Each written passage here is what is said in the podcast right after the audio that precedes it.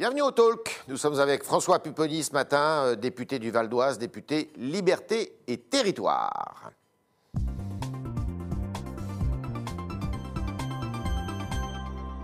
Bonjour François Pupponi. Bonjour. Alors je sais que vous êtes allé, euh, vous êtes passé dans quelques classes là ce matin pour savoir comment ça se passait. C'était une bonne idée de choisir ce texte de, de Jean Jaurès euh, à lire dans les, dans les établissements scolaires, alors que ce texte était destiné aux instituteurs et institutrices. hein. Oui, non, le texte a du sens. Ouais. J'ai eu raison de le lire. Mais j'ai trouvé ce matin des enseignants, des directeurs d'école euh, désabusés, Ouais. qui n'ont pas pu vraiment préparer. Ouais. Ils n'ont pas eu le temps d'organiser les choses. Et donc, ils le faisaient un peu, euh, un peu contrarié, un peu avec beaucoup de. dés- très désabusé. Moi, j'ai été très étonné de la réaction ce matin dans les écoles. Il y, a- il y a une fracture entre euh, le monde enseignant et le ministre de l'Éducation nationale là? Pas si c'est une fracture, mais en tout cas, euh, je pense que la manière dont euh, le ministre a préparé tout ça n'a pas été bien perçue par le monde enseignant. Ouais. Je pense qu'il aurait fallu laisser plus de temps, Ouais. que les gens aient pu... enfin, en fait, ce que nous reprochaient les enseignants ce matin, c'est qu'on n'aurait pas laissé le temps de se préparer vraiment, d'organiser. Nous, on est dans des territoires, Sarcelles, qui sont des territoires un peu compliqués, où il Ouais. peut y avoir une réaction vis-à-vis du- d'une minute de silence comme celle préparée ce matin. Et donc, euh, les enseignants avaient, je pense, eu besoin d'être plus soutenus, plus encadrés, et qu'on puisse les, les aider à faire en sorte que les choses se passent bien. Là, on les a laissés un peu faire comme ils pouvaient, et ils ont fait à minima.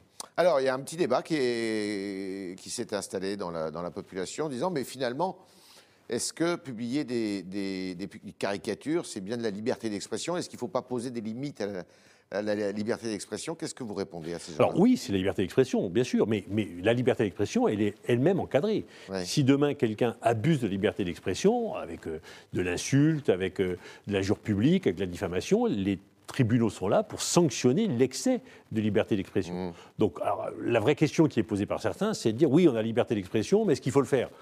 Là, c'est qu'on commence à reculer, on commence Mmh. Ouais. à reculer, y compris sur nos valeurs. C'est céder face aux islamistes. Mais ça. bien entendu, c'est leur donner raison en disant bah, nous avons peur, nous ne voulons plus de problème, donc nous allons euh, arrêter d'utiliser nos propres libertés. Et c'est là où le risque est, est majeur, et c'est là où quelque part les islamistes peuvent gagner. Alors, on a vu que les terroristes qui ont frappé en France là, ces derniers temps, euh, les quatre derniers attentats ou tentatives, étaient euh, perpétrés par des, euh, par des gens qui venaient de, de l'extérieur, des, des immigrés. Euh, Est-ce qu'il faut revoir notre politique d'immigration? C'est évident. Ouais. On, a eu une politique d'immigration pendant longtemps, pendant des décennies, sur une immigration post-coloniale, ouais. que nous avons plus ou moins bien gérée. Aujourd'hui, nous avons une nouvelle immigration qui arrive, en particulier avec les, les flots de réfugiés qui arrivent de la, la partie syrienne ou irakienne. Et donc, nous n'accueillons pas ces, ces immigrés. Nous les faisons rentrer dans le pays, souvent avec le statut de réfugié. Et puis, une fois qu'ils sont rentrés, on considère que tout va rouler normalement. Car en fait, nous n'avons jamais eu de vraie politique migratoire d'encadrement, de formation, d'intégration. Et si on ne comprend pas que ces populations qui viennent souvent de zones parfois tribales, de zones de conflit, euh, qui ont une autre manière de voir les choses, on doit les intégrer avec tout un processus, alors on fait une erreur historique que nous payons déjà très cher, mais que nous allons payer de plus en plus cher. Il faut revoir le droit d'asile, les procédures de droit d'asile. Non seulement le droit d'asile, mais une fois que la personne est accueillie sur le sol national grâce au droit d'asile, il doit être pris en charge. Ouais. On doit lui expliquer dans quel pays il arrive, quels sont les principes et les valeurs de notre pays, ses droits et devoirs, pour lui, pour sa famille, Ouais. et on doit faire en sorte qu'il devienne un citoyen éclairé de la République française. Nous, nous avons considéré naïvement, mais c'était vrai depuis longtemps, mais c'est encore pire maintenant, que parce que la, la personne était arrivée en France, qu'elle avait le droit d'asile, tout Mmh. allait rouler normalement. Et de là à, co- à- à construire un, un Guantanamo, comme le suggère euh, Éric Ciotti? Non, ça c'est très compliqué. Ce qu'il faut, c'est au sein de certains établissements pénitentiaires, isoler ceux qui peuvent faire du prosélytisme. Ça oui, on le sait. Ça se fait plus ou moins. Il y a des statuts, qui, de- en particulier de, de- de- de détenus particulièrement surveillés, qui permettent d'isoler. C'est ce qu'il faut faire. De là à créer une structure adaptée, me paraît pas être la bonne Il ne solution. faut pas fermer les frontières? Alors, bien sûr que si, il faut les fermer dans le contexte actuel. Tant que nous n'aurons pas mis en place une politique d'accueil des populations, en particulier euh, dans le cadre du droit d'asile, digne de ce nom, pour permettre l'intégration, il faut temporiser l'arrivée de populations ici, ici immigrées. D'accord. Alors, euh, il y a un grand débat aussi. Est-ce qu'il faut toucher aux textes sacrés J'entends les textes sacrés comme la Constitution, peut-être la loi de 1901, la loi de 1905, pour justement eh bien, mieux protéger euh, la France et, et les Français? On, on sera obligé de le faire. Ah bon? On sera obligé parce que si on regarde tout ce qui se tourne autour de la loi de 1905 ou 1901, Ouais. Euh, Sur la loi de 1905, il y a le problème de l'islamisme radical qui est en train de gangréner tous nos territoires. Mais comme on ne veut on a du mal à lutter contre l'islamisme radical, on mélange avec l'islam. Et on ne veut pas parler de l'islam en France, qui sont deux choses différentes. Mais il y a bien un moment où le problème du financement de l'islam en France se posera. On ne peut pas dire à la fois on ne veut plus que ce soit les pays étrangers, mhm. mais ça ne peut pas être les collectivités locales. Donc il y aura des textes à faire évoluer. On ne peut pas considérer que par exemple sur 1905, on a tout réglé en 1905. Mhm. Donc il y aura des lois à faire évoluer. Éventuellement la Constitution. On l'a vu nous lors de la présente mandature avec la déchéance de nationalité. La question se posera de plus en plus. Sur la déchéance de nationalité Oui, il y a un moment où quand on voit qu'il y a des binationaux ou des, ou des binationaux qui sont en situation euh, difficiles entre pays, qui sont fichés S, qui mettent éventuellement les Français en danger, la question sera de plus en plus posée par les Français et je suis convaincu qu'un jour nous y arriverons. Alors, vous avez écrit un livre qui s'appelle Les Émirats de la République et euh, le, dernier chapitre, euh, vous l'avez titré comme ça, Les démocrates doivent prendre des décisions sans tarder. C'est quoi ces décisions? Ben, Les décisions, c'est qu'à un moment, il faut bien entendu lutter contre l'islam radical, mhm. qui est en train de gangréner nos territoires et notre République, mais en même temps, et moi je le dis, on doit aussi s'occuper des musulmans en France. Les Français de confession musulmane revendiquent légitimement le droit d'exercer leur religion avec un cadre qu'on leur donne. Aujourd'hui, ils ne savent pas dans quel cadre ils fonctionnent. C'est impossible, on l'a vu, de faire l'islam de France, par exemple. Ben, on a créé des structures, mais qui, mais pourquoi qui sont peu représentatives. C'est impossible, parce qu'on a confié ça aux musulmans en disant, vous allez vous en occuper, ils ont des difficultés, et nous on dit, ah ben non, c'est pas nous en occuper depuis 1905, c'est pas notre rôle. Alors que le président de la République, l'autre jour, euh, l'a dit, euh, à la fois on ne veut pas s'en occuper, mais on va s'en occuper quand même, on va s'occuper des imams, on va s'occuper du financement des mosquées. Oui, à un moment, la France doit être capable de dire aux Français des confessions musulmanes, voilà le cadre.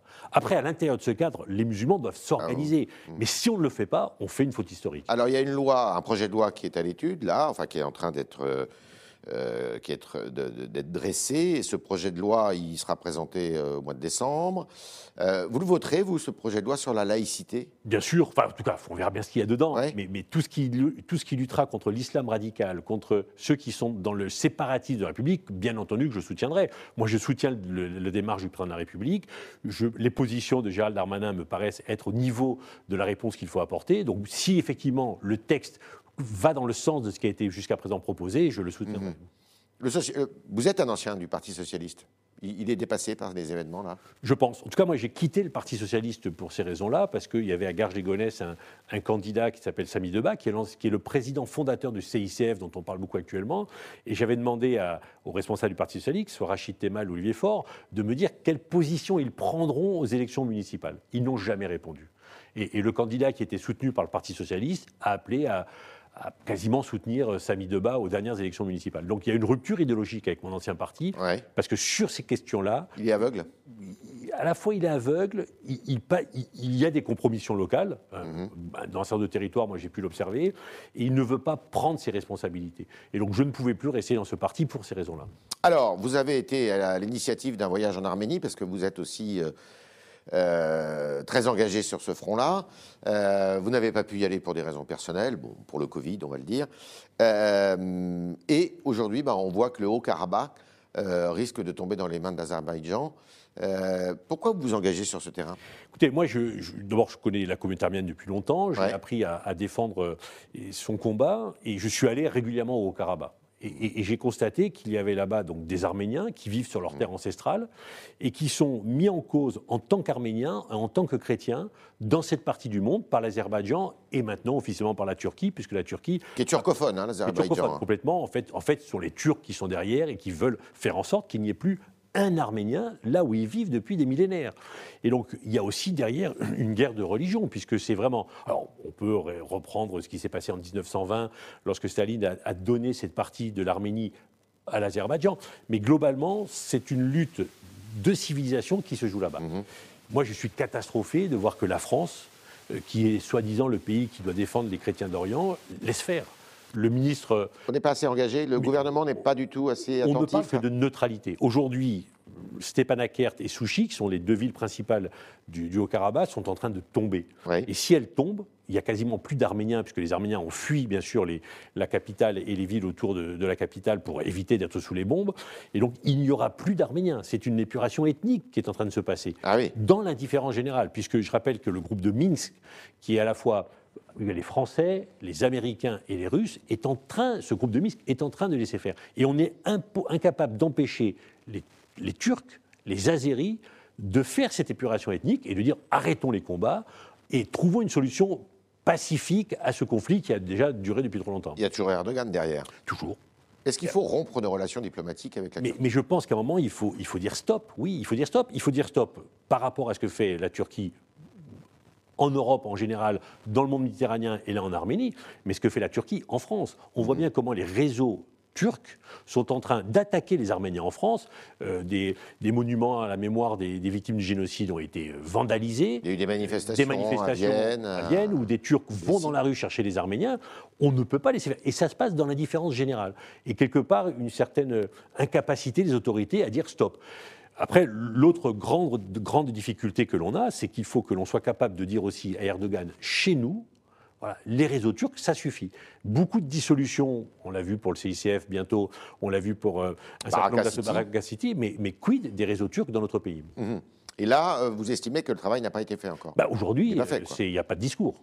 C'est c'est le principal réseau d'influence en France du monde euh, islamique Bien sûr, moi je le dis dans, dans, dans Devant l'Algérie oui, Oui, le dites. oui, le- le- tous ces pays, l'Algérie, le Qatar, tout ça, ont pris du recul. Parce que des discussions ont eu lieu entre la France et ces pays-là pour dire arrêtez. Rappelez-vous euh, ce que voulait faire le Qatar lorsqu'il voulait financer des fonds dans les banlieues. Mhm. À un moment, on a dit non, on va trouver des solutions, on a discuté. Le pays avec lequel on n'arrive pas à discuter, c'est la Turquie. Et c'est eux qui sont, dans un certain nombre de territoires, les plus influents, les mieux financés, les mieux organisés, et qui sont en train justement d'activer et qui font, eux, de l'islam politique, parce qu'ils sont présents dans les élections, ils soutiennent des candidats, ils financent des candidats, et ils sont en train de s'implanter un peu partout. Alors, il y a un troisième sujet, pardon, on passe un peu du coq à l'âne, c'est celui euh, de la crise sanitaire, avec un, un débat aujourd'hui sur la fermeture des petits commerces. Euh, on ne peut pas faire autrement? Alors, moi, j'ai du mal à tout comprendre. Euh, Il y a des commerces que l'on. D'abord, on se promène un peu dans la rue. Je suis venu de Sarcelles tout à l'heure pour venir à l'émission. Il y a quand même du monde dans la rue. Ouais. Bon. Des commerces sont ouverts, d'autres sont fermés. Les commerces qui vendent des téléphones, eux, ont le droit d'être ouverts. Euh, Bon, c'est important de pouvoir téléphoner. Mais par exemple, euh, ceux qui vendent des lunettes sont fermés. Ouais. Je, je pense qu'à un moment, il faut essayer de s'adapter localement. Le- la, la grande critique que je ferai au gouvernement, qui est, moi je le dis, hein, le, le ministre Le Maire fait un travail exceptionnel de soutien à l'économie française. Ouais. Tout ce qu'il a pu faire, il l'a fait. On, on a voté à l'Assemblée nationale des textes importants. Mais localement, on voit bien que l'administration applique les textes sans aller voir concrètement ce que ça veut dire territoire par On est vraiment un pays très bureaucratique, Trop- très, pas assez pragmatique. Très centralisé, trop centralisé. Et la grogne des petits commerçants comme des élus, il faut l'entendre. Et surtout qu'on savait depuis un mois qu'il fallait sûrement reconfiner. Et donc on aurait pu prendre le temps de préparer le terrain. Et ce qui me gêne le plus dans les positions du gouvernement actuel, c'est cette incapacité à préparer la fois l'après. Tout le monde sait, enfin moi j'en suis convaincu, qu'on ne réouvrira pas avant, euh, le- avant janvier. Parce que Ah oui, ben, si vous réouvrez euh, début décembre, c'est-à-dire que les gens vont faire la fête, il y aura Noël, il y aura le Nouvel An, et donc de nouveau Ça le virus va circuler. Donc si on veut être raisonnable et responsable, il faut anticiper et dire voilà, on va jusqu'à fin décembre, et puis après on voit ce qui se passe. Mais ça, ça se prépare, ça s'organise. Et cette incapacité à l'organiser est quand même une des marques qui, qui démontre que le gouvernement a quand même a quelques difficultés. On est avec François Pupponi, euh, député du Val d'Oise, et on continue avec vos questions, chers internautes, qui sont posées ce matin par Roman Boucher.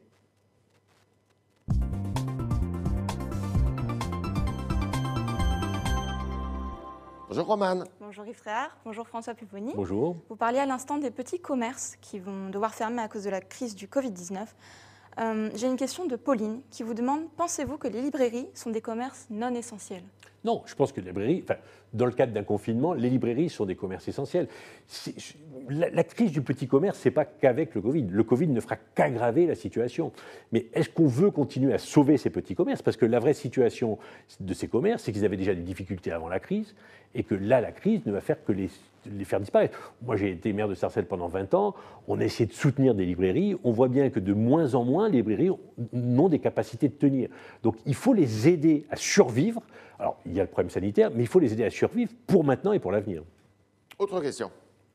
Très bien. Euh, vous êtes d'origine corse et la Corse vit beaucoup sur le tourisme et les petits, com- et les petits commerces. Ange nous dit que malgré la crise, il va quand même ouvrir son commerce. A-t-il raison selon vous? Alors, le, encore- le- le président de l'Assemblée corse n'est pas content ce matin parce que justement, euh, il estime qu'il y a beaucoup de villages, de petites villes en Corse qui, qui sans petit commerce, ne- n'arrivent plus à vivre. Vous savez, le- moi, je suis très étonné de la manière dont le gouvernement gère le dossier. Euh, en- en- la, la- la Corse est surtout une île touristique et la, saison n'a pas été ex- exceptionnelle. hein. Il y a eu un bon mois d'août, mais globalement, les gens ont beaucoup souffert. Et là, avec le confinement, c'est encore pire. Le Premier ministre avait promis un texte pour la Corse. Le président de la République, j'étais avec lui en, en septembre, avait promis un texte pour la Corse pour sauver l'économie locale et plus rien. Et donc, euh, Il faut un, texte spécifique oui, pour la Corse que- oui, parce que entre 30 et 40 de l'économie locale, c'est le tourisme. Le tourisme ayant disparu et maintenant les commerces étant fermés, les, les petits commerces qui sont très nombreux encore plus qu'ailleurs sont en train de disparaître. Et c'est le cœur même de l'île qui est en train de fondre en termes économiques. Le texte a été promis, et puis plus rien. Donc moi, j'ai interpellé encore la semaine dernière le gouvernement sur ce sujet-là, pas de réponse. Et on nous dit, oui, mais le Premier ministre va venir vous expliquer. Oui, mais maintenant, il faut le faire. Et donc, quatre mois pour des commerces, certains sont en train de disparaître, et effectivement, il y a une fronde en Corse. Alors, je ne peux pas inciter un commerçant à réouvrir et à violer les lois sanitaires, en tant que parlementaire, bien entendu, mais globalement, oui, certains, quitte à mourir, vont préférer ouvrir, tenter le tout pour le tout, pour survivre. Autre question. Euh, alors, vous avez été maire de Sarcelles. Sarcelles, qui fait partie des communes où le taux de pauvreté est le plus élevé en banlieue parisienne.